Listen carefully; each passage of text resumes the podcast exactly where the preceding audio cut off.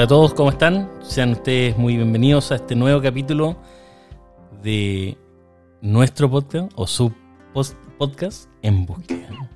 ¿Cómo, ¿Cómo suena mejor? ¿De su podcast en búsqueda o de nuestro Su, su de podcast. su podcast en búsqueda? Esteban Nuestros, Pacheco. eh, 516 eh, personas que están ahí atentos a escucharnos. No sé cómo, radio escucha, no sé cómo se llamarán, podcasting, no Pod- sé cómo es. Eh, claro, podcast escucha. Oye, este, Esteban Pacheco, ¿cómo estás? Bien, bien, bien. Eh, qué bueno. Bien. Abraham Cabeza está contento porque está riendo y tal, ¿no? Con problemas de red, pero bien, bien, gracias. Pues, muy bien. Y el gran Juan Cristóbal Olivares. Bien, tenemos el privilegio nuevamente. Auditores creo que es el, Auditores sería la, el sustantivo. la audiencia. La audiencia ¿No? Sin, sin Juan Cristóbal andaríamos inventando palabras, pero no. Claro. Juan Cristóbal trae el concepto correcto. Trae la verdad. Oye, antes de seguir y burlando entre nosotros, molestándonos, yo quiero agradecerle a don Pablo del Río que nos escribió, eh, nos hizo unos comentarios y, nosotros prometimos que si alguien nos escribía íbamos a, íbamos a A saludarlo, saludarlo, íbamos a saludarlo. a agradecerle. Así que hay alguien más allá del micrófono, entonces, o sea, hay alguien al otro lado, alguien nos escucha. Oye, podríamos también hacer convenios para hacer eh, comerciales. ¿ah? Ahí tienen un emprendimiento ellos, la familia. ¿Así? Pod- Podríamos Sí. transformar este podcast en, un, en una bolsa de trabajo, Sí. en un mercado. Podría ser como una especie de matinal, tal vez. O hasta lanzarnos en vivo algunos días, ¿eh? en la Algún mañana. día podríamos lanzarnos en vivo. La, la gente bueno, vaya promocionando y todo. Oye, pero Pero aquí oye, un abrazo a Pablo, porque yo sé que él no solo escucha, sino también comparte con otros esta preciosa experiencia llamada En Búsqueda, su podcast. Su podcast. Eso, me gustó, me gustó. Oye, eh, si fuera un matinal, no, en silencio para grabarlo. Eso, si fuera un matinal no podríamos cortarnos el pelo aquí a los viñuelos, ¿cierto? ¿no? ¿Vieron eso de viñuela cortando el pelo? Está despedido. Yo no sé si ahora es un tongo, que dicen que lo demandó el camarógrafo, pero yo no sé si era un tongo eso o qué. Pero, Pero se sacó la foto, el- se sacó la foto en el juzgado, dicen. ¿En serio? Y el Sí. de Ñuñoa ahí, Yo creo el que... de Vicuña Maquena. El, el de Vicuña Maquena, Yo creo que quizás un tongo. Todo para distraernos de realmente lo importante. ¿En qué van a Ah, el invertir el 10%? 10%? Esa es la pregunta. Mañana dicen que se dicta la, la ley. Yo creo que hay gente que ya lo gastó ya. Ya, ya lo tiene gastado, ya lo distribuyó. altamente probable. Y tal vez va a quedar endeudado después de, de todos los gastos que va a hacer con ese porcentaje. Va a pasar directo a pagar el- la deuda. Uy, y tú, Juan, que ya igual retiráis el 10%, ¿no? Desde acá lo voy a retirar igual. Eh, o? Podría, pero yo creo que no lo voy a hacer. Ah, un díscolo. Un díscolo del. Solo de rebelde. De rebelde. Una, encuesta rápida. ¿Todos ustedes están pensando en retirarlo? Oh, ya la verdad Bienvenido que a su podcast de política y contingencia. el análisis que hice yo fue cuando la gente, el 10%, ya sea un porcentaje importante de la población, retire ese 10%, las cuotas de los fondos se van a ir a la baja, entonces mi plata va a valer menos. Por ende, me conviene sacar el 10%. Pero al principio. al Antes principio. De hecho, yo pensaba que inclusive me conviene sacarlo, bajar las cuotas del fondo y compro cuotas del fondo. Lo meto como una PB. Claro. Y cuando suban, vuelvo a. Cambió de, cambió de enfoque este podcast. Sí. Ahora es economía. Y con finanzas. Eh, pero- Lo más probable es que se, de todas formas todas las solicitudes se reciban casi inmediatamente. Lo más probable. Sí, lo más probable. Al tiro. Ahí se va a venir el bajón. Entonces ser el primero, o sea, ser de los primeros no necesariamente... Claro, igual, igual, igual puede que, que, muchas que, que tu, te, te toque a ti tu dinero y ya bajó la cuota. Eso yo creo Sí, que yo no sé cómo lo van a hacer ahí porque en el fondo Pero no y, es que... y no, no será. Perdón, Juan Cris. Dale. ¿No, no será mejor eh, acceder a las ofertas que nos hace el gobierno que está buscando soluciones y está trabajando para cada.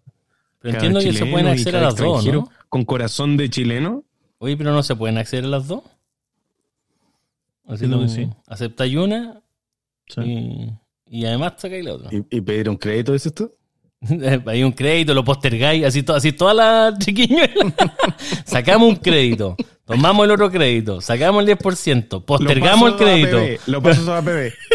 Lo pones todo en la PB y después pagas el crédito con lo- la rentabilidad. de la- Vendo, vendo las cajas, vendo las cajas y. Claro, haciendo toda la triquiñuela. Muy bien. Oye, pero es Y interesante. así con Noé. No, pero es interesante que el, el 10%, digo yo, porque al parecer, y yo mi principal temor tiene que ver con que saquemos la plata. ¿Qué va a pasar con la gente cuando vea su en su en su en su ahorro previsional y dice, no sé, tengo 20 millones por poner un número. Voy a sacar el 10%. Pensemos que logra sacar 2 millones. Que no pasa lo que dice Juan Cristóbal, que todos piden, la cuota bajó, así que tu 10% ahora es un millón. Pensemos que sacaste 2 millones. Ya. Ahí es probable que pase eso. Sí, po, uno va a mirar y va a decir, ya, yo quiero, eh, me quedaron 18. Y vas a mirar y tenéis 10. Chuta. No ¿Por me va- no bajaron me la cuota el del- negocio entonces. Claro. No, pero imagínate, Una cosa ¿qué, qué tener el pasaría? papel y después es la liquidez. po. Sí, entonces tenía ahí y De hecho, tengo el entiendo 10. que, entiendo que son varios días de fase, entonces desde el momento en que tú haces la solicitud hasta el momento en que se liquida Son el instrumento. 10 días. 10 días después que tú haces la solicitud te lo entregan. Pero ¿qué La- pasa la cuando... primera cuota, porque va a ser en dos cuotas. ¿En y la serio? segunda cuota en 30 días después. sí. Oye, pero quizás las calzaron para pagar el crédito. El, el- el otro que entregan. Está todo calzado. No, pero a mí me ya les decía que que- qué pasaría ahí si la gente mira y ve que su fondo no bajó el 10%, po. no, no quedó un 90, sino que un 50 porque bajó las cuotas. Eso creo que generaría un tremendo crisis social. ¿Y cuál sería la propuesta del joven Klaus? No, pues yo no tengo respuesta, tengo temores, no. a esta altura de la vida, a esta altura miedo, puro tengo puro miedo nomás, no sé qué va a pasar, claro, no sé qué va a pasar. No, pero yo creo que es interesante que el, escuchaba un, algunos senadores y uno dijo eh, que, que, la- que el gobierno decía pan para hoy, hambre para mañana. Y el y, la senadora decía, pero si la verdad siempre ha sido hambre hoy y hambre para mañana también, decía, porque las pensiones no son buenas, son malas. Sí. Entonces, finalmente... Si los, cálculos, ¿Mm? ¿Cómo? que los cálculos que han hecho es que si uno saca el 10% hoy día, después la, la, la pensión va a bajar dos lucas entre, entre ¿cuánto? Entre 10 y 20 lucas nomás. Creo, creo que el 9% de la pensión que podría bajar. Total. 8, 8 9%. El- Igual depende del momento en que lo saque. Pues, si Sí, estás- está ahí al final. mientras más, claro, mientras más El, eh, antes estés, más te, más te puede afectar. el- yo leí un- una columna de un periodista que decía, ¿por qué eh, si al parecer eh, las soluciones que plantea el gobierno eh, son no tan malas? Es decir, si viene un préstamo, las personas quedan endeudadas, pero objetivamente la persona paga un porcentaje máximo de los ingresos que tiene, eh, además, si no tiene ingresos, no paga. Es subsidiado, creo que hasta el 25%, parece que era que se subsidiaba también. O sea, tenés que devolver solo 75% y que si además no lo has podido devolver porque tus ingresos son bajos durante cierta cantidad de años, después se condona la deuda. Entonces, ¿por qué al parecer es como plata gratis que están entregando al otro lado, con una lógica de crédito, por supuesto? Pero ¿por qué la gente, la mayoría de las personas, quiere la otra razón que finalmente le va a afectar en su pensión y que además en el corto plazo puede hacer que sus fondos más encima bajen más aún. ¿Por qué será que la gente eh, igual quiere esa, esa solución? Y yo le preguntaba a un par de personas y me decían, ¿Qué te dicen?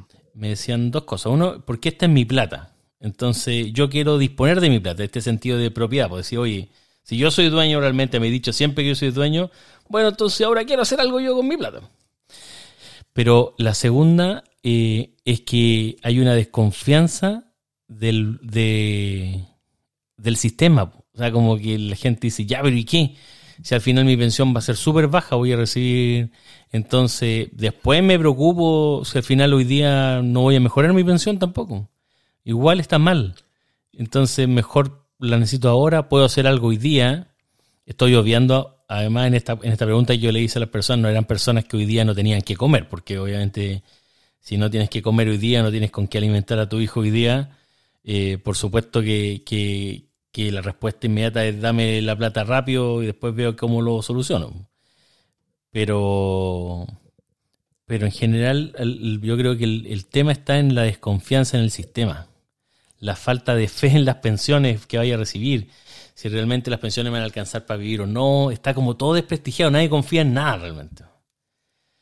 Y lo que Macari llama el, des- desplome de las instituciones, que están todas las instituciones cuestionadas. Eh, yo creo que ahí también eh, falta un poco de educación con respecto a cómo funciona el sistema o cómo debería funcionar y, y- y hay muchos mitos, por ejemplo. ¿Es rentable o no es rentable? ¿Quién se queda con la plata? Eh, ¿Quién gana y quién ¿Dónde pierde? está la plata? dónde está la plata, quién gana y quién pierde cuando, cuando sube o baja el, el fondo, etcétera. Eh, y es difícil derribar esos mitos, porque lo más fácil sería decir que no es rentable, que, que la plata no está en ninguna parte, que es una estafa piramidal, eh, pero es un poquito más complejo. ¿Y, el, ¿Y por qué finalmente el, este desplome de las instituciones es el que, el que eh, impide derribar esos mitos? po?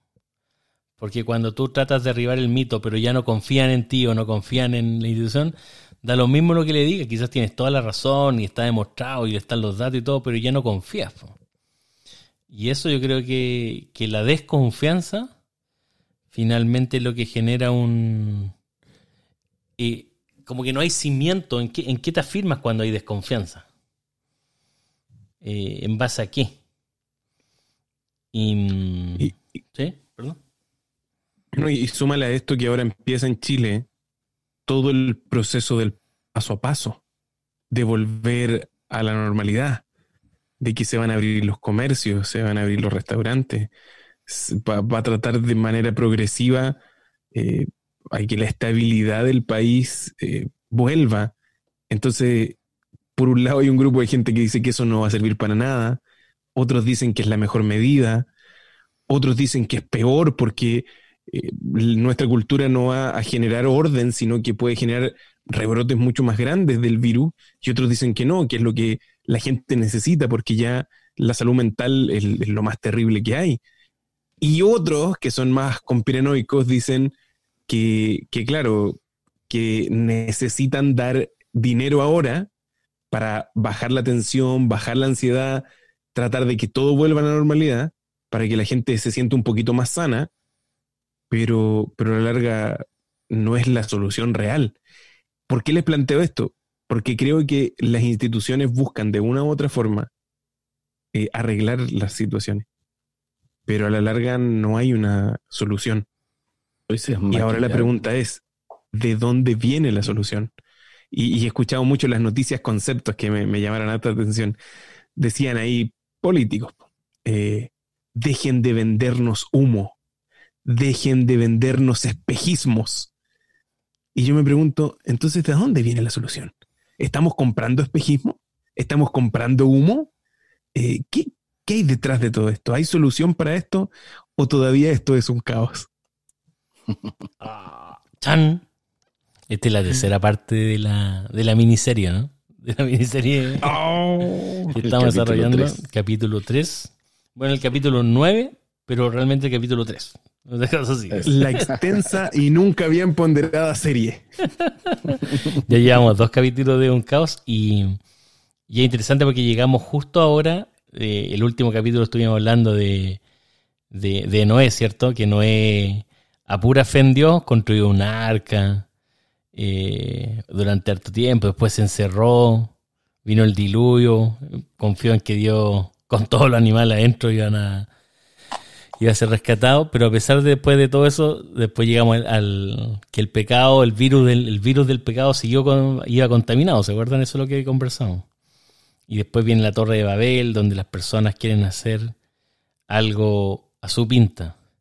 Y, y- y estamos después de eso ahora, pues, conversando qué viene después de eso, qué viene después de que Dios se manifiesta y se manifiesta un montón de veces y las personas igual siguen eh, haciendo algo que no correspondía. ¿Dónde Dios encuentra a alguien que tiene fe? ¿Realmente encuentra a alguien que tenga fe en Él? O también lo que vivía la, la, la sociedad en ese momento es lo que pasa hoy día. Nadie confiaba en nada. No había Yo creo que por ahí va. ¿ah? Yo creo que por ahí va. Nadie confiaba en nadie y ese patrón que se repetía en la antigüedad se sigue repitiendo hoy. Pero es interesante cómo Dios trata de, de buscar en la humanidad esperanza. Tal vez nosotros no confiábamos en ninguna institución. No estamos confiando en lo que hacen los diputados, no confiamos en lo que hacen el Senado, no confiamos en el gobierno, no confiamos en, en nadie, en ninguna institución. Pero Dios actúa iglesias. totalmente distinto. Eh, tampoco es la iglesia, claro, en instituciones religiosas. Incluso, para no andar más en el tema, muchas instituciones religiosas hoy han sido criticadas por el silencio, porque no se han manifestado, porque no han tal vez sido un aporte concreto y real a la situación actual. Entonces, toda institución eh, ya no es un, foco de soluciones. Eh, creo que nosotros no creemos al 100% en las instituciones. Hay siempre grados de desconfianza. Creemos que en ellos no está la esperanza, pero Dios actúa de manera distinta.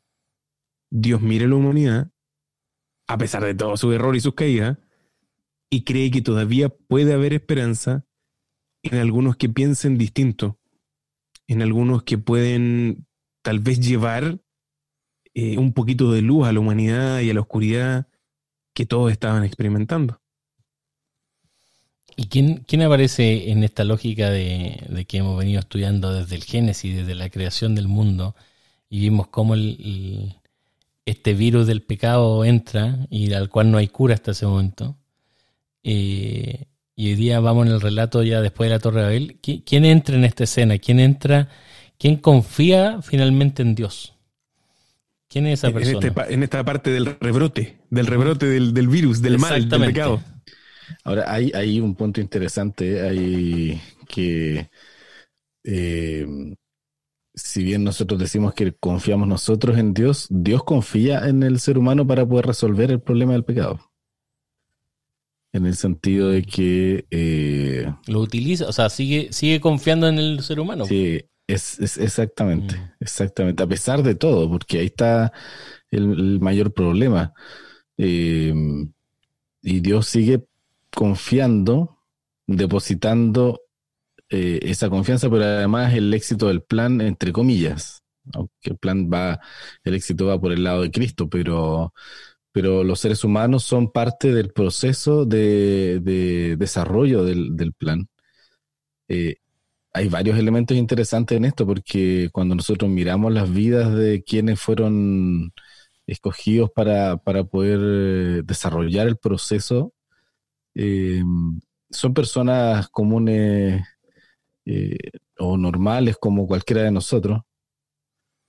Y, el caso de Abraham, que es uno de los que, que sigue ahí en la historia, eh, normal, incluso nosotros lo vemos con una cantidad de errores que los vemos ahí directamente en el, en el texto bíblico, que mintió, desconfió, y el padre de la fe, pero también tiene, eh, te- tiene techo de vidrio, se dice.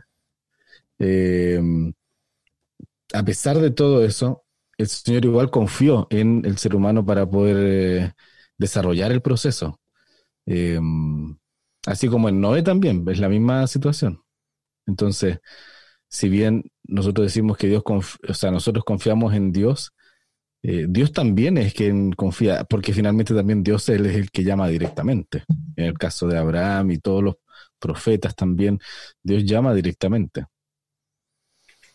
Eh, Y es interesante cómo el Antiguo Testamento expone a sus, a sus personajes, a sus patriarcas, a sus líderes. Eh, no los presenta como seres perfectos, sino como, como seres que cometen muchos errores, pero a pesar de sus errores, Dios igual los utiliza. Y Dios igual los llama para que cumplan con, un, con una misión, con un propósito especial. Yo creo que eso es parte de la, de la solución del, o de la, o Dios visibiliza su, la esperanza que tiene en los seres humanos por medio de eso que dice la hora en recién, eh, en que a pesar del- del- de lo malo que podamos ser o de los errores que podamos cometer y de lo infieles que seamos con el Señor, Él sigue confiando en nosotros y nos da oportunidades. Eso es parte de las, eh, de la esperanza que nos, que, que que Dios muestra por medio de las oportunidades que nos da. A pesar de nuestras caídas, hay oportunidad, y eso pasa con todos los patriarcas, eh, que se ven mucho más claras que en el caso del Nuevo Testamento. En el Antiguo Testamento se ven mucho más claros los errores, errores que nosotros hoy veríamos como cuestiones terribles. Eh, eh, hombres con varias mujeres, pelea, situaciones familiares fuertes, o sea, cuestiones que hoy nosotros criticamos muy duramente, pero Dios los usó a ellos, no justificando sus acciones, pero sí perdonando ese, ese tipo de situaciones. Oye, cuando, cuando hablas de patriarca, eh, se me viene así el patriarcado, ¿no? Así como, ¿a qué, a qué, se, a qué, a qué se refiere? no, no, pero ¿a qué se refiere del, del patriarca? Porque cuando, ¿Quiénes son los patriarcas? ¿A qué, ¿A qué se le llaman los patriarcas en la Biblia? A los, en el caso de la Biblia se, se usa el concepto de patriarcas para referirse a los padres del pueblo de Israel. Ah, perfecto. Que en este caso era Abraham, Isaac, Jacob, que son los que se repiten también en las declaraciones cuando se presenta Dios a Moisés, y en otros casos ahí se nombra eh, el Dios de Abraham, el Dios de Isaac, el Dios de Jacob, el mismo Dios de los padres. A eso se refiere en este caso los eh, patriarcas. ¿Por, qué Abraham es tan em, importante? Porque Abraham es reconocido por las tres religiones monoteístas como un personaje base de la fe, ¿no? Como el, el como, como este patriarca que decía Michael, es reconocido por el Islam, por el cristianismo y por el judaísmo. ¿Por qué es tan importante Abraham en la historia? Cualquiera conteste, ¿eh? cualquiera de los dos maestros que tenemos aquí, de los dos patriarcas. Sí, es que es el, el primer patriarca de los tres patriarcas, por ejemplo, del judaísmo. Entonces, los textos sagrados van a hablar de, de religiones, bueno, desde los textos sagrados se va a extraer estas religiones abrahámicas, porque Dios, la divinidad, para llamarlo así, que tal vez para el Islam es Alá, tal vez para el judaísmo es Elohim, Yahvé, y para el cristianismo es Dios, Dios va a pensar en Abraham para que su plan se pueda ejecutar, para que su propósito para la humanidad pueda, pueda cumplirse. Y va a ser un pacto con Abraham. Dios lo va a llamar y le va a prometer cosas. Y le dice que en él se van a cumplir muchas de las cosas que, que, que parecen imposibles aparentemente para el ser humano, pero que con Abraham sí van a llevarse a cabo. Él le va a prometer una tierra diferente, le va a prometer hijos, le va a prometer una descendencia. Entonces, desde ahí en adelante se marca un hito importante para estas religiones abrámicas. Entonces, este, este pacto, esta promesa, este acuerdo que hace eh, la divinidad con Abraham es lo que hace de Abraham un ser muy importante. Y el, pero es interesante lo que decía, a pesar de ser un ser muy importante, lo que dice Esteban, porque es una persona común y corriente. Y es una persona mm, imperfecta. No, es un santo. Porque, no era común y corriente en el sentido de que tenía una, una cantidad de errores normales como cualquier ser humano. Porque era importante en su, en su tiempo. Era un hombre que tenía mucho dinero. No era cualquier persona en ese sentido pero no era un, no era un santo, pues, no era así una persona así mm, que fuera perfecta. Y como Noé tampoco lo era, pues, o sea, cuando, cuando Dios elige, y eso es súper interesante que Dios eh, eh, utilice eh, para este plan grande que estamos tratando de entender a personas imperfectas. No busca al a, alguien que fuese perfecto o santo, por decirlo así, como que... Eh, Ahí nosotros podemos ver que finalmente el proceso que Dios hace con los seres humanos eh, no tiene que ver con la calidad del ser humano, sino con lo que Dios puede hacer o lo que Dios va a hacer para resolver el problema del pecado. Eh, es Dios el que resuelve, no es el hombre con sus capacidades, no es el hombre con su perfección que podría lograr, sino es Dios el que interviene para poder resolver el problema del pecado. Entonces, Dios de alguna manera nos muestra, porque eso se ve reflejado en toda la Biblia, a hombres imperfectos. Si uno ve en el Nuevo Testamento, eh, Pablo viene desde, eh, ser perseguidor y matar gente. Eh, después cuando es, cuando es ya del cristianismo, tiene su- un par de peleas con, con los discípulos, discusiones, digamos, discusiones, no peleas. Eh, entonces, eh, la imperfección es parte de- del ser humano y la Biblia no lo, no lo quita, digamos, del, del relato, sino más bien lo usa como un instrumento para demostrar la misericordia de Dios en una realidad de pecado, en una realidad eh, del conflicto, el gran conflicto entre el bien y el mal, entre Cristo y Satanás. Yo siempre pienso en esta lógica de, que uno tiene hijos, por ejemplo, yo tengo hijos y, que se equivocan y cometen errores y de repente hacen cosas que no tenían que hacer, pero uno lo sigue amando. O sea, y sigues confiando en que tu hijo eh, puede llegar a ser más, puede aprender, puede corregir. Yo me imagino esa, esa relación de, de Dios con, con, con el ser humano, finalmente. Es que Eh, ahí está el punto importante con lo que dices tú. O sea, Dios establece una relación, un vínculo con, con los seres humanos y se muestra ahí, se muestra en el momento en que Abraham intercede por Lot, por ejemplo, en su momento para que su sobrino se salve. Eh, está en el momento en que ¿Quién, quién era Lot? patear, Era un sobrino de Abraham. sí, sobrino de Abraham, que vivía en Sodoma. Eh, ¿Sodoma? ¿Qué es Sodoma? Ah, Esa, conocía esa historia de Sodoma y Gomorra, ¿no? Lot sí, vivía sí, ahí. sí. ¿Qué pasó? Pero ¿Qué pasó ahí no vamos a entrar ahí, no, no entremos ahí, no entremos ahí. No, no Sí, queremos no. entrar a Sodoma. ah, ni a No, mejor que no. Ya no- nada puede existir ahí, ¿no? No, no.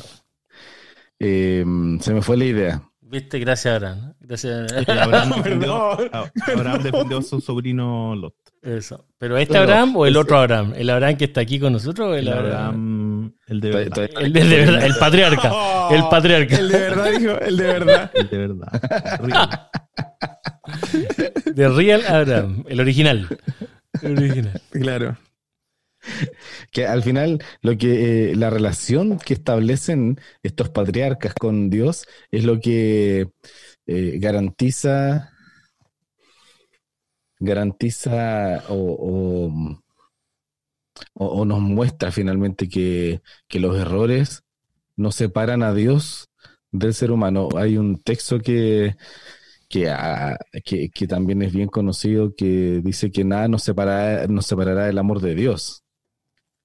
Ni la muerte, ni, En Romano ni nada. 8, 38, 39. Claro. Romanos Eh, capítulo 8. Entonces, ¿cómo yo puedo eh, lograr que este pacto sea real en mí, el pacto del que venimos hablando? Estableciendo un vínculo y una relación con, con Dios es la forma.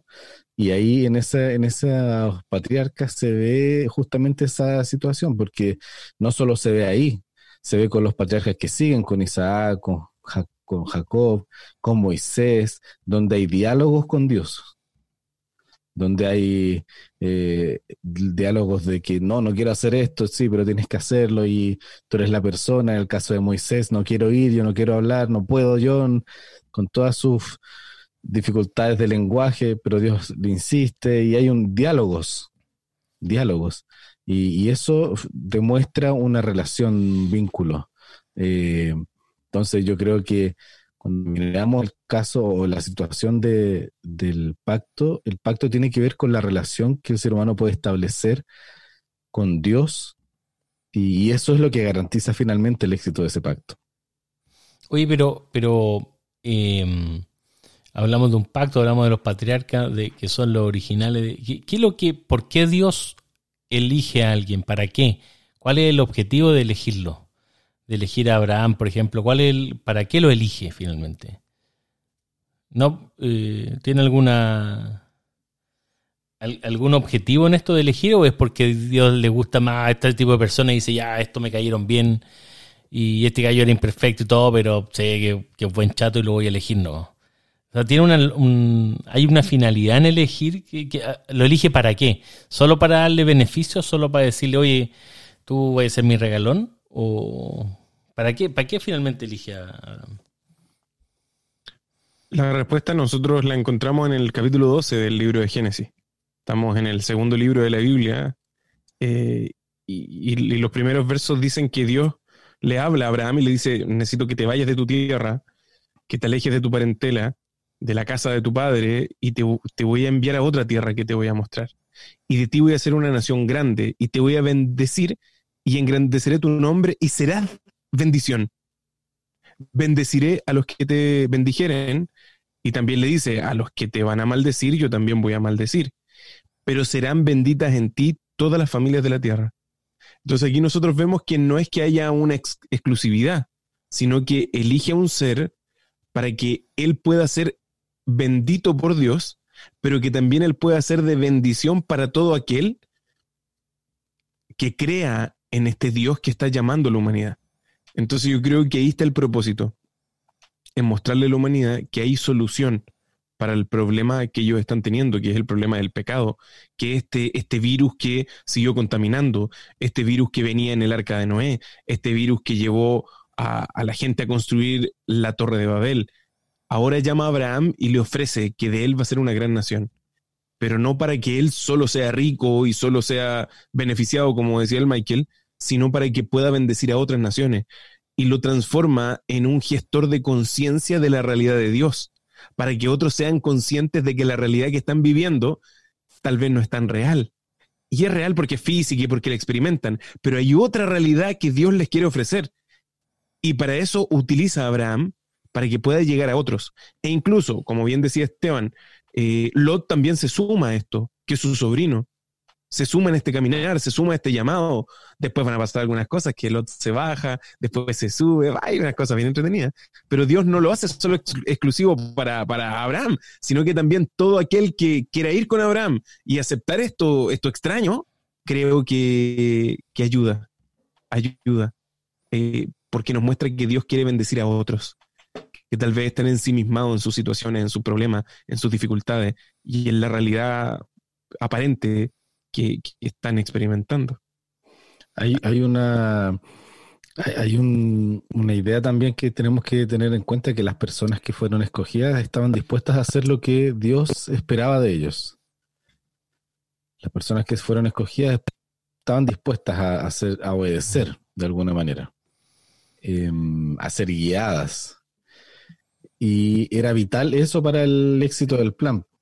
Eh, hay un caso ahí de Balaam, que era un profeta que hacía lo que quería y dejaba y llevó al pueblo, de hecho, a, alejarse de Dios en vez de, acercarse. Dejó la grande, dejó la grande.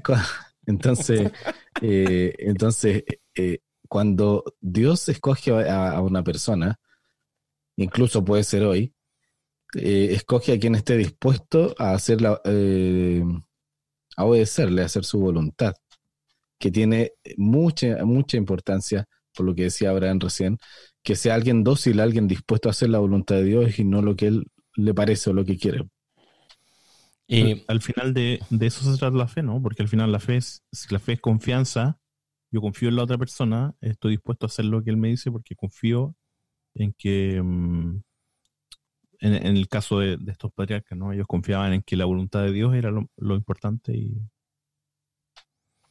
eso que dice Juan, que es súper interesante porque eh, la fe, corrígenos aquí, Abraham, Esteban nos pueden corregir, pero eh, la fe que se habla ahí no era una fe de creer si Dios existía o no existía, porque ellos tenían una relación con Dios, vivían en un mundo donde Dios se manifestaba, eh, eran, ellos eran creyentes en sí mismos.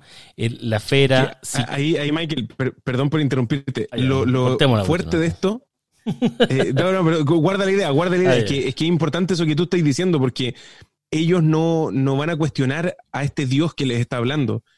Pero sí había una familia dividida. Había un grupo que creía en las antiguas historias de este Dios creador. Mientras que había otro grupo que rechazaba totalmente a este Dios y que buscó sus propias deidades. Entonces, desde ese tiempo eh, uno dice, ¿y de dónde sacó Abraham este Dios? ¿Quién le contó? No, no, esto era algo que se sabía. El relato oral venía desde mucho tiempo. Todos hablaban de esto, pero habían algunos que iban a creer que este Dios era bueno y que cuidaba, y otros iban a rechazarlo. Entonces, como bien tú dices, este no cuestiona a este Dios, ni, ni lo rechaza, sino que, que lo abraza, lo acepta. Sí, y, que eso es lo que decía, finalmente la fe de él No era si Dios existía o no existía, porque para él siempre Dios existió. Escuchó el relato, su papá, él lo vio. La fe de él era que lo que Dios le estaba pidiendo, a pesar de que quizá iba en contra de, su cre de, de lo que él veía que era mejor, iba a ser mejor. Es decir, él aceptaba la voluntad de Dios. E, era la fe en que Dios quería lo mejor para él y que iba a haber algo mejor que hacer. Le creía a eh, Dios. Le creía a Dios. Esa es la fe que habla hoy día cuando uno habla de fe. Eh, la fe más bien la, puede ocupar en ese sentido, eh, pero también a veces la ocupamos en el sentido de si tengo fe que Dios existe o no existe. Pero el relato bíblico, cuando están hablando ahí, la existencia de Dios para ellos era obvia, ¿no? no se estaba cuestionando la existencia de Dios, se estaba cuestionando si lo que Dios decía le creía o no le creía a ese Dios que me estaba hablando finalmente. Y aquí Abraham al parecer le cree. ¿Perdón? Sí, es que hay un conflicto entre, como tú lo dices, y Abraham también lo decía, de, entre en cómo, en qué Dios creo, porque habían otro tipo de dioses que se promovían en los mismos, en los mismos pueblos, eh, con distintos tipos de cultos. Em, y por lo tanto, lo que aquí estaban, lo que los patriarcas hacían era elegir a este Dios, aceptar a este Dios em, y entregarse completamente a este Dios, un Dios que era distinto en sus prácticas, en su lógica de relacionamiento con el ser humano, era muy distinto con los otros dioses, que probablemente demandaban del hombre algunas cosas y en el caso de Dios era todo lo contrario, era un, Dios que eh, se acercaba al ser humano, un Dios que buscaba el bien del ser humano. Entonces, em, cuando nosotros miramos eh, el, pacto, que es lo que hemos estado viendo hasta ahora y cómo Dios quiere quitar este, este mal de la, de la humanidad, Dios está buscando hacerlo por medio de los seres humanos eh, imperfectos, para eh, demostrar que lo que él puede y quiere hacer eh, se puede lograr finalmente. Y también había muchas renuncias. Abraham tenía que renunciar a una tierra que era fértil, a una tierra que tenía ríos, a una tierra que era fácil para cultivar, para criar animales. Y lo que circundaba esos territorios, de, los territorios de Ur y de Arán y de todo eso, eh, esos sectores geográficos, eran montañas, eran desiertos, eran lugares rocosos. Entonces, él también tenía que salir de su comodidad, de las tribus semíticas que ahí vivían, abandonar su familia y aventurarse hacia un lugar donde no había una ruta y un camino marcado. O sea, Dios le dice, tienes que irte de acá y yo te voy a mostrar la tierra donde tienes que llegar. Entonces, eso también, llevándolo al lado muy humano, no sé si todos estamos dispuestos a avanzar de esa forma, dejando todo y dejando nuestra zona de confort para irnos a un lugar desconocido, pues, irnos a la nada. Eh, ahí, ahí se prueba la fe, pues finalmente esta imperfección que decíamos, finalmente eh, eh, como persona, pero, pero por otro lado se manifestaba esa fe de que voy, voy a pesar de que quizás no es tan obvio el, el resultado. ¿Cómo, yo puedo lograr una, una fe como la de Abraham? Eh, a mí se me ocurre, y quizás aquí estoy elucubrando algo, pero que, para lograr una fe de ese estilo uno tiene... Yo miro a mi hija, por ejemplo, a mi, a mi hija más grande que, que, a la, medida también, cuando saltan de la cama a que la abrace, o vienen corriendo, y los últimos dos pasos no los dan, se tiran. Vienen corriendo a abrazarte y, hay uno o dos pasos que se los saltan. No es que choca contra mí, sino que salta en el aire. Y ella espera que yo la agarre en brazo. O sea, eh, que la tome en brazo y si yo no la tomo se va a caer al suelo y se va a pegar, etc. Entonces yo digo, ¿por qué ella tiene esa fe en que yo la voy a tomar? O cuando salta de la cama que no espera caer al suelo en la cama, sino que espera que lo tome. Y, lo único que se me ocurre es que ella nunca la he dejado caer. Siempre la he afirmado, siempre, la he, siempre he estado. Siempre, entonces, ella tiene una fe en que yo no la voy a soltar. En que a pesar de que lo que está haciendo es medio arriesgado, ni siquiera lo piensa probablemente, en algún momento ya lo hace natural, salta, ¿no? Pero tuvo que haber un relacionamiento, eh, eh, un- una etapa donde ella pensó primero a que yo la tomara en brazos, a que después yo, eh, si se iba a caer, yo la tratara de afirmar. Entonces empezó a generar una confianza en mí, a tal punto que después llega y salta y, no duda. Entonces yo me imagino que Abraham tenía ese relacionamiento, él finalmente tenía una relación que le permitió tomar esa decisión de creer en, inclusive cuando la respuesta no era tan obvia, no era tan obvio su, su resultado final. Entonces probablemente eh, la solución para eso es, relacionarnos, ¿no? relacionarnos con ese Dios en el que eh, nos pide que confiemos en Él. No sé qué, opinan ustedes. Una ola mía nomás. Es que la fe, eh, hay, hay un libro que habla de Job, eh, que, que habla que la fe no tiene relación con las certezas, eh, sino con confiar eh, sin saber, sin conocer. Pero sin conocer Eh, también. No, no, me refiero sin experimentar o sin... No sin experimentar en este caso a Dios. Sin saber el en- resultado. En la relación, en la relación, sino sin evidencias. Por ejemplo, tú pusiste el caso de las hijas y yo estaba pensando también con mi hijo pasa lo mismo.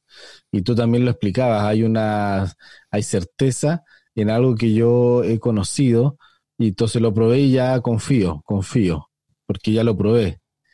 Y la fe tiene relación con, con, el, con el que no has probado, lo conoces, lo has escuchado, pero porque confías en la persona. En este caso, en Dios. Eh, le crees a Él. Eh, porque, por ejemplo, en el caso de Abraham, él se fue de su casa, se tuvo que ir de su casa porque Dios le pidió que se fuera, pero él no sabía dónde iba, digamos, no había ninguna certeza de lo que Dios le estaba dando, solo el confiar en lo que Dios le estaba diciendo. Y, ya teniendo casi 75 años, arrastrando a su esposa, eh, arrastrando a. Arrastrando al esposo. Suena feo eso, arrastrando al esposo. como- del No, pelo. pero se Del pelo. Se entiende, se entiende. Es llevando, llevando, Ay. perdón la palabra. Y Vamos a tener que pegarle una ley otra del diccionario para. Mira, pegarle una ley.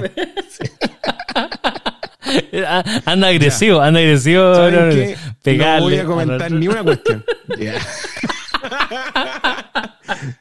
Ok, vamos, esta parte la vamos a editar ya y vamos a hacerlo bien. Abraham no solo, esposa no solo los animales, todo es mercancía. Oye, échenle más fuego nomás. Échenle más fuego para que. Para que lo reten al pobre después en la casa. Claro, apáguenlo nomás con benzina. Volvemos a empezar. Bueno, esta parte se edita ya. No, a lo que yo me refería es que esta experiencia de fe no solo la vive Abraham, sino la vive eh, su familia. Y una de las personas más importantes, fundamentales y claves de su familia como su esposa. Y también todos, todos los que están alrededor de Abraham. Arreglando. Abraham tiene- Arreglando.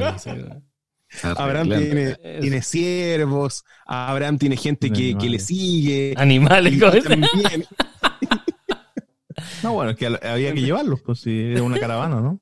Y tenía que llevar sus bienes, sus bienes también. Y como dice el Juan, era una caravana, o sea, él es como una especie de líder eh, de un caudillo muy grande, o sea, él, él lleva mucha gente consigo, es responsable de muchas personas. Entonces, no es un hombre en esencia tan joven, su esposa, que por la narración bíblica no puede tener hijos, y la promesa que Dios le hace también es compleja. Eh, también va a ir su sobrino, va a ir Lot, y el viaje comienza, y ellos tuvieron que partir, y salieron de esa tierra para, para emprender este, este viaje a lo incierto. Entonces, yo creo que esta experiencia que uno tiene con Dios de fe no solo se experimenta de manera vertical, sino también de manera horizontal con aquellos que están a nuestro alrededor. Yo no sé cómo pensaba la esposa de, de Abraham, de Abraham, porque hasta ahí es Abraham. Nosotros le hemos llamado Abraham todo el rato, pero hasta ahí es Abraham. Después va a haber un cambio de nombre por algo bien interesante. pero mucha gente tal vez pensaba, ¿por qué Abraham ahora está con esto? ¿Por qué tenemos que irnos de aquí? ¿Por qué tenemos que movernos? Pero, pero él logra llevar a otras personas, a otras personas a este andar de fe. Y creo que esas dos dimensiones también son muy interesantes eh, en este podcast focalizado a la fe, que hemos hecho con mucho cariño de manera especial, para que estudiemos un poquito la fe y, y en estos tiempos tan complejos y tan difíciles que no podemos confiar en nadie. Mm. Tú tenés fe que te van a perdonar después de decir que llevó a todo y arrastró a la esposa. Arrastró a él lo van a arrastrar. A él lo van a arrastrar. Pero, miren. llevó todo, mercancía, llevó animales, pero arrastró a la esposa. Eso es lo que yo me quedé de, de toda esa intervención. A la, a la Pero- lo van a llevar al sillón a dormir ahora. Evi- evítenlo. Por favor, evítenlo para que no suene mal. Para que no suene mal. No fue mi intención. Si ustedes me conocen, po, me conocen. No, A nosotros no es a quien tiene que darle explicaciones. Después tendrás que dar la que corresponde. Ten fe. Amor, yo sé que tú eres. Amor, yo sé que tú eres fan de nuestro podcast. Y tú me entiendes, mi amor. tú Hasta ahora. Oye, pero el, es es interesante que, que finalmente esta respuesta de fe eh, la viven todos los otros patriarcas. La vive eh, su hijo, después la vive, voy a adelantar como varios años. No, aquí no haga spoiler, no haga pero, spoiler. pues. pero la vive José. eh, inclusive la vive eh, en la serie este que están dando Moisés. También vive esta experiencia de, de fe. po. O sea, mm, aceptan llamados a pesar de que no están tan así como tan claro el horizonte, el resultado de ese llamado, pero lo aceptan igual. Y, mm, y yo me pregunto si hoy día uno sería como ellos, estaría preparado para, para tomar una decisión como ellos. ¿De qué dependerá? O sea, tú, tú dices que es como, como tan incierto como la pauta de en búsqueda. Eh, Como que uno no sé si tan no incierto. sabe dónde yo, creo que, yo creo que dónde nuestra pauta, nuestra pauta es más incierta aún. Pero yo creo que, Michael, ahí, ahí está el desafío. Ahí está el desafío. Y el desafío tal vez para nuestros amigos y amigas que nos escuchan hoy. ¿Estamos dispuestos a avanzar sin saber certezas? Y aquí volvemos a lo que hablábamos en un, en un inicio. Eh, ¿Es verdad lo del 10%? ¿No es verdad? Eh, ¿Es verdad lo de volver a la normalidad?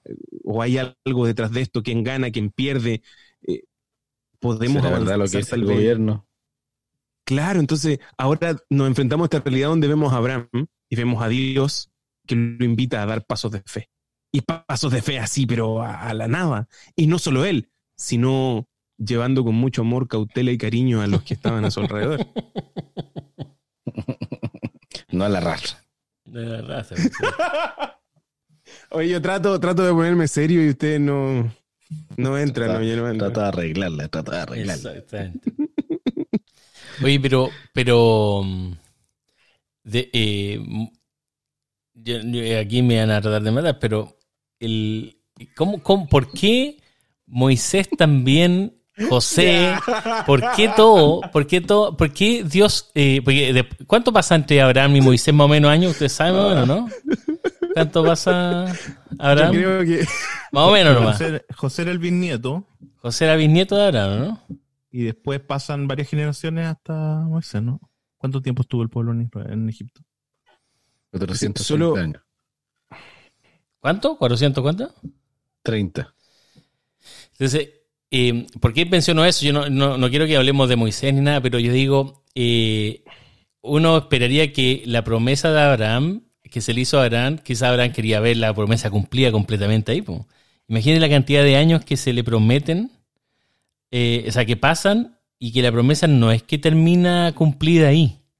No es que, o sea, hay una parte que sí, pues, Abraham lo- tiene un hijo, ¿cierto? Finalmente, y, cuando tú mencionaste, Abraham no podía tener un hijo, su señora ya era mayor, eh, pero termina teniendo un hijo, y hay un cumplimiento, una parte de la promesa, pero, pero la bendición a todas las otras naciones, hasta ahí, no, cuando Abraham muere, no, no la ha visto, por decirlo así. Eh, inclusive las generaciones futuras, sus hijos tampoco lo ven. Eh, imagínate, pasan cuatrocientos y tantos años eh, y el pueblo está inclusive, el pueblo donde venía, o sea, la descendencia de Abraham está prisionera, eh, está cautiva, son esclavos. Entonces, ¿Por qué, menciono esto? Porque al parecer las promesas de Dios no tienen que ver con un cumplimiento relacionado con la edad de las personas necesariamente. O sea, los tiempos de Dios son completamente distintos a los tiempos nuestros. Porque hasta ahí uno podría decir, ah, pero entonces Dios no cumplió la promesa con Abraham. Eh, y si nosotros vemos el relato hoy día esposo, o sea, decir, nosotros estamos viendo el relato con hartos años después, sí vamos a entender eh, eh, que, que, se ha cumplido y se está cumpliendo eso, ¿cierto? Pero ¿cómo, cómo Abraham inclusive, o cómo se le podía pedir a alguien que, creyera en esta, en esta promesa que inclusive no se iba a cumplir en su generación? Eso es como me llama la atención, que... Por eso, por eso hablábamos de la fe, porque... Y por eso también es importante entender que la fe no tiene que ver con las certezas que nosotros tengamos en el momento, ni como ni siquiera hoy día estadísticas que nos puedan decir eh, algún dato como para poder tener alguna seguridad de lo que viene para adelante. Hoy día, si Dios nos llamara a alguna cosa, eh, nosotros estaríamos esperando algún dato ya, pero ¿qué probabilidad hay de que esto funcione? ¿Y ¿Qué probabilidad ¿Cuándo va a funcionar? Exactamente. ¿Qué probabilidad hay? ¿Cuáles son los estudios que avalan este... La este vacuna, la vacuna, si es verdad o no la vacuna de Oxford. Claro, eh, si es verdad lo del 10%, todavía estamos viendo, esperando la letra chica. Eh, o sea, siempre va, esperamos alguna algún elemento de certeza. Y la fe es justamente eh, lo contrario a la certeza, porque lo que te, lo que te hace tener, si bien es certeza, pero no en un elemento, en una evidencia, sino más bien, porque si hubieran evidencia, finalmente dejaría de ser fe. Eh, y lo que hace Dios eh, es, impulsarte o invitarte a confiar en Él en base a la lealtad y la relación que se establece con Dios. Sí, yo creo que lo, que vivió Abraham debe haber sido complicado. Eh, no quiero hablar de mí, pero yo que me vine de, de Ur de los Caldeos a, a Canaán. Canaán. y, yo, y, no arrastró a nadie. Y no arrastró a nadie. a nadie. Me vine con un par de instrumentos y unos libros. Eh, a pesar de que me venía con la seguridad de trabajar y qué sé yo, es difícil también eh, para mí que, tengo esa seguridad y que sé que puedo volver, qué sé yo, etcétera. Pero me imagino a Abraham como la, fe que debe haber tenido para poder seguir en ese plan eh, cuando él no sabía, no conocía probablemente el lugar a donde iba, no sabía ni siquiera qué lugar era, sino que iba avanzando a medida que, Dios le iba mostrando. Eh, llevaba también a su familia, arrastraba a su familia. Em, entonces, todas esas, todas esas variables hacen que lo, lo de Abraham sea en realidad súper admirable. Oye, y, y quizás Abraham ni siquiera entendía bien a qué se refería cuando Dios le dijo, y en ti van a ser bendecidas todas las naciones probablemente escuchó y dijo, ah, buena, así como, pero ¿qué, ¿qué, significará eso? Abraham habrá tenido una real comprensión de eso, probablemente no, porque ni siquiera tenía hijos, o sea, ¿cómo, decir, cómo yo voy a tener una descendencia? También como que dudaba un poco de eso. Em, yo creo que los planes de Dios son tan grandes y son que, que traspasa, o, ah, más que traspasa, como que trascienden a, a la comprensión probablemente que uno tiene en el momento cuando da un paso de fe como el caso de Abraham. Eh, yo no sé si, si uno será consciente realmente del impacto que pueden tener las decisiones de uno también, no solo en la vida personal, porque Abraham claramente tuvo impacto en su vida, pero también en, la vida de otro. Ese paso de fe que uno puede dar sin entender muy bien de qué se trata, eh, inclusive puede impactar la vida de muchas otras personas para bien también en este caso, por ejemplo, como fue como, con el caso de Abraham.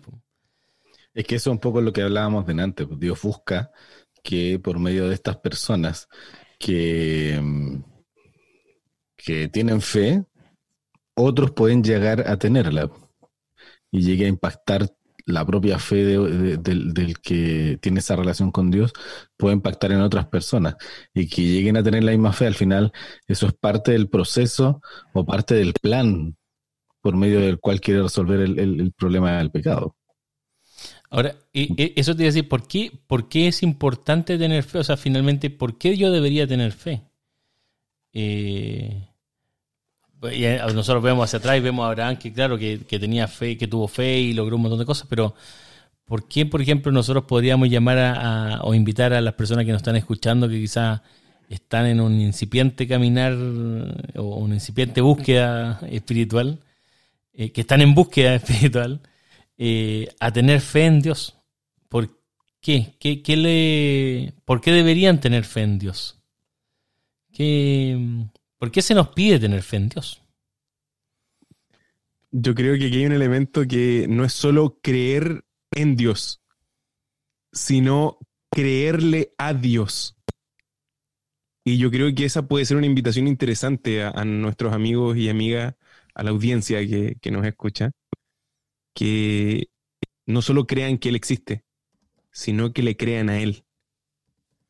Y esta búsqueda que nosotros hacemos espiritual eh, tiene muchos elementos y herramientas que nos ayudan a creerle a Él el podcast puede ser una herramienta, un instrumento que sirve para encontrarse con Dios, para tratar de no solo creer en Él, sino creerle. Y la Biblia es, por antonomasia, el, el libro más importante para descubrir qué es lo que Dios quiere para la humanidad. Yo creo que Dios quiere revelarse, Dios quiere mostrarse, Dios quiere eh, expresar su plan para la humanidad, dar esperanza, dar luz, dar eh, una perspectiva distinta de la realidad que estamos viviendo hoy. Y ahí hay un propósito fundamental de por qué deberíamos creer. Lo que hoy experimentamos yo creo que, que no estaba en los planes de Dios. La Biblia tiene muchos textos para mostrar eso. Dios no quería el, dolor, ni la pena, ni el llanto, ni la guerra, ni la enfermedad. Y nuestras malas decisiones fueron generando esto y, y Él va permitiendo que el ser humano vaya tomando estas decisiones que de repente son erradas, que destruyen. Pero siempre Dios está dando esta oportunidad, está mostrándose para decirles que hay un camino que se puede seguir. Entonces, muchos de nuestros amigos que, que están ahora disfrutando de este podcast, tal vez algunos se ríen, otros se pueden enredar con nuestra dispersión, hay una intención interesante y muy sincera de que ellos puedan ser impresionados por Dios y puedan creer que es posible cosas que para la mente humana son absurdas. Yo tenía un profesor que siempre decía, yo creo en un Dios de los absurdos. No porque eran absurdos los que creían, sino de cosas absurdas que iban ocurriendo. Y la Biblia está llena de esas cosas que la mente humana no puede explicar. Y es ahí donde la fe es fundamental, para creer en aquello que parece imposible. Yo me quedo con, con eso que tú dices, dijiste, Aran, de que el sufrimiento que podemos estar experimentando acá en esta tierra, el dolor que podemos estar experimentando en este mundo, eh, los problemas que estamos enfrentando, eh, quizás cuántas personas nos están escuchando y, y, quizás se pueden estar riendo con nosotros un rato o no, pero, pero quizás también están sufriendo, quizás también están pasando por algún problema. Eh, y, y, yo creo que la fe, la invitación a tener fe en Dios, eh, en que Dios tiene un plan, tiene un plan para, para, para rescatarnos de esta, de esta pandemia en la que nos vemos inmersos. Y no me refiero al COVID, sino que me refiero a esta pandemia del, del pecado, de la muerte, esta muerte ajena que, que al mundo. Eh, Dios quiere restaurar y finalmente eso es lo que estamos tratando de estudiar en, este, en estos capítulos. Eh, el primer capítulo eh, tratamos de descubrir cómo el pecado entró, qué consecuencias tuvo este virus del, del, pecado en el mundo, como en el segundo capítulo vimos cómo a pesar de, de que Dios trata de limpiar y sanar, la contaminación sigue. Y hoy día hemos estado estudiando de que um, Dios siempre ha buscado eh, personas para llevar la cura y la y la y el sanar a otro y, y, que esas personas han aceptado el desafío por fe. Y, y, yo creo que, y los quiero dejar invitados para los próximos capítulos porque finalmente en algún momento vamos a empezar a hablar ya de, de esta vacuna que nosotros estamos buscando, la de Oxford, como decía Abraham, o la de, la de- hay uno en Rusia, otra no sé dónde, en Australia, Los creo. chinos, los chinos. los chinos. eh, pero Dios tiene, tiene una vacuna para el, para el pecado, para la muerte. Eh, y yo quiero invitarlo a que nos sigan escuchando en el próximo capítulo porque, porque vamos a llegar ya a ese punto. Esperamos tal vez en el próximo capítulo hablar de eso quizás nos quedan alguna una parte más introductoria. Pero mm, yo creo que creer en Dios y tener fe en Dios, en que Dios quiere restaurarnos, eh, ayuda mucho a sobrellevar el dolor. Eh, yo quiero invitar a, a las personas que nos escuchan a eso, o sea, a pensar si vale la pena o no creer en Dios. Además que mm, creer es gratis, ¿no? No, Y no se pierde nada. no se pierde nada. Eh, quizás la próxima semana, el próximo capítulo, podemos hablar un poco de por qué no grabamos eh, tanto. Yo creo que ahora ya nos hemos alargado mucho, no, no vale la pena, pero quizás podemos mencionarlo y, y contar un poquito la importancia o, o lo, o, lo, o lo bueno que, que ha sido en el caso mío, por ejemplo, tener fe en Dios. Y quizás las personas que nos están escuchando de alguna u otra manera podría eh, a nuestros auditores servirle, ayudarlo en los momentos que están pasando, que, que no son momentos, obviamente vivimos una pandemia, hay, mucha crisis económica, hay mucha crisis social, hay mucha crisis psicológica, hay tantos problemas que están pasando y, y- por supuesto la muerte, de la enfermedad. Yo creo que yo quiero invitar a las personas a confiar, a confiar que Dios está al control de este mundo y que, y que a pesar de que a veces no sabemos el resultado de, del plan de Dios o, de las cosas que estamos viendo, como Abraham no lo supo cuando tomó la decisión, pero dio el paso de fe. yo creo que hay que dar ese paso de fe.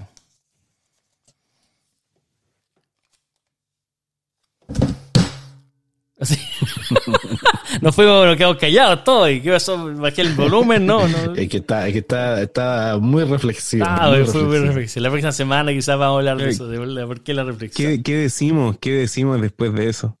Sí, bueno. No, Michael, eh, creo que va a ser importante los siguientes capítulos que vamos a ir grabando, que esperamos que sean más periódicos, pero Ojalá, pero ojalá sean más que- periódicos, ¿cierto? Ojalá sean más periódicos.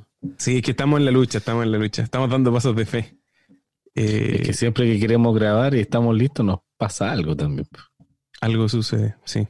Pero yo creo que en la vida de nosotros que estamos aquí grabando este podcast y también en la vida de nuestros amigos y amigas que nos escuchan, se puede cumplir lo, lo que Dios le promete a Abraham, que Él los va a bendecir para que sean de bendición.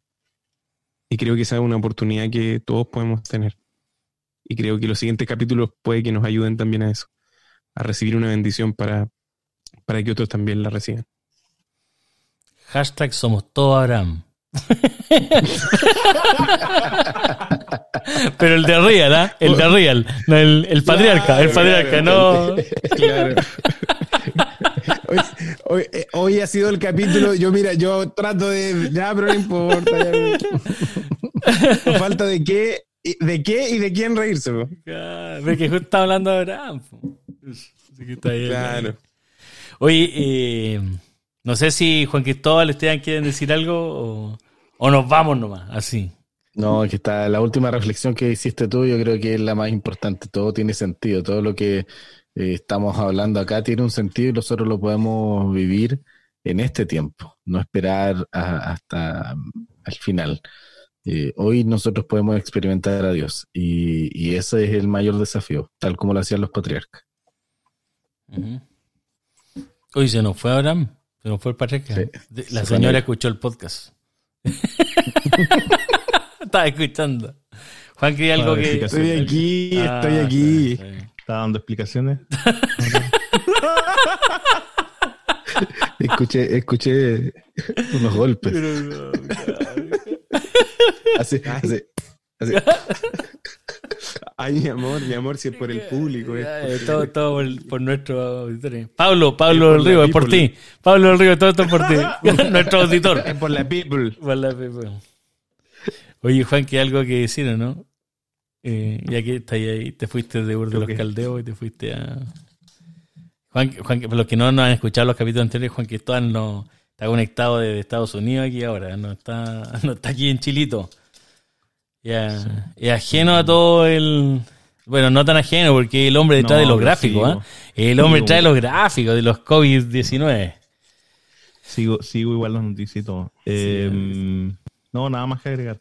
Eh, al final la confianza en Dios es, es difícil, pero muchas veces depende de las circunstancias.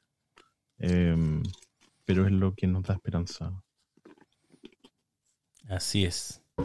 Oye, gracias Juan Cristóbal, gracias Esteban, gracias Abraham. No el, no el de Real, Abraham. El falso. el de el, ah, el- no el, El patriarca, alternativo. no el patriarca, el alternativo. La imitación. El, el- el original llevaba a la mujer, el, el falso la arrastra, la ya. tira.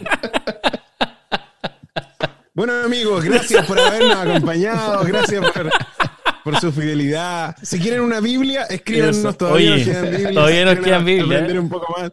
es Síguenos en redes sociales, comparta, respete para que lo respeten y que. Oye, de verdad, en todo caso, lo que dice Abraham, ¿eh? si alguien quiere una Biblia, pídala y por fe puede que la reciba. Así que. No, pero si alguien quiere una Biblia quiere, eh, o quiere escribirnos, quiere eh, preguntarnos algo, o quiere decirnos que no estamos solos, que nos está escuchando, así como lo hizo Pablo. Gracias, Pablo. ¿ah? Gracias, Pablo, nuevamente por tu fidelidad a nuestro podcast. Así que. Eh, bienvenidos sean los comentarios positivos, por favor. Estamos más sensibles, así que con- queremos comentarios positivos. Eh, No nos destruya, constructivo. destruyanos, pero no tanto. Claro, Con cariño, con cariño. Así que bienvenidos los comentarios. Nos pueden encontrar en redes sociales, en arroba en búsqueda CL, ¿cierto? En Instagram, en Facebook también. Nuestra página www.enbúsqueda.cl eh, y también en todas las plataformas, Spotify, Apple Podcast, Google Podcast y todo lo que suene a podcast, ahí estamos. Así que lo invitamos también a compartir. Si es que este podcast ustedes sienten que les puede ayudar a, a otras personas, algún amigo, compartan el podcast y escríbanos. Y también nos pueden enviar un, un correo electrónico, está en la página web. Abraham y Esteban están deseosos de responder el correo electrónico. Y, y también, y fuera de broma, si pueden pedir una Biblia, nosotros se la podemos hacer llegar. Eh, ojalá que sea de Chile el que nos pida la Biblia para no tener que mandarla con, con un envío internacional. Pero inclusive puede ser de una persona que no sea de Santiago también, no hay problema, lo enviamos por correo. Así que de verdad estamos aquí para ayudarlo y nuestro único objetivo es poder lograr transmitir a ustedes eh, que Dios es lo mejor. Así que que confíen en Dios y que, y que puedan ojalá conocerlo. Así que muchas gracias chicos. No sé si al menos van a decir chao. ¿no? Eso, al menos van a decir chao. Sí. ¿No hay palabras finales de cada uno? Ya la No, dijimos. ya no, ya. Otras sí, más. sí, sí. Ángela, Ángela, perdona la Abraham, por favor. Esas son, por no. Esas son las finales finales de Abraham. Unas palabras final finales por si no te perdonan. Tenemos, tenemos YouTube también. Si usted no tiene Ah, la otra plataforma, tiene puede razón. seguirnos en YouTube. Suscríbase, suscríbase. Sí. Necesitamos. Vamos, de poco a poco vamos a ir llegando al botón de cartón, cartón corrugado. Corrugado. Pero está en YouTube, ¿ah? así que si, si usted con- quiere enviarle a un amigo algo, un link, y quizás por Spotify no sabe hacerlo, por Apple Podcast no sabe, por Google Podcast, lo puede enviar por YouTube. No nos va a ver, así que no se preocupe. Vamos a ver una gráfica ahí, fija, nosotros no nos grabamos. No Nos vemos, nos no. vemos. Nos vemos, que estén muy bien. Chao. Chao. Chao.